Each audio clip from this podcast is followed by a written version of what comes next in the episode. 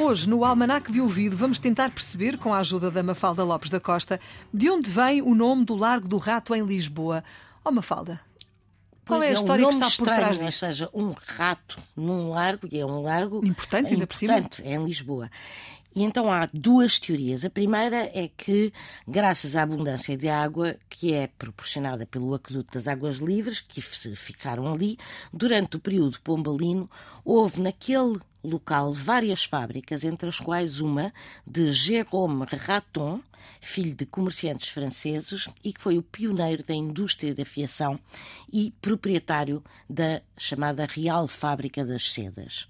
E alguns defendem que o nome do Largo do Rato resultará precisamente de um aportuguesamento do apelido Raton.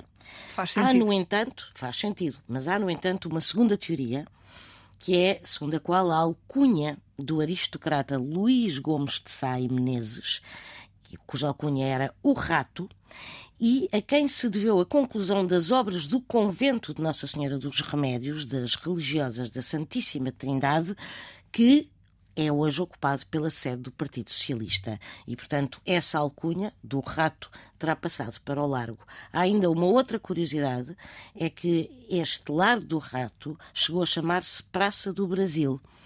E só recuperou o antigo nome, ou seja, Largo do Rato, em 1948. Até aí era a Praça do Brasil. Estamos sempre a aprender. Obrigada. Mafalda Lopes da Costa é assim o Almanac de Ouvido. Pode ouvir também, sempre quiser, este e todos os outros na RTP Play.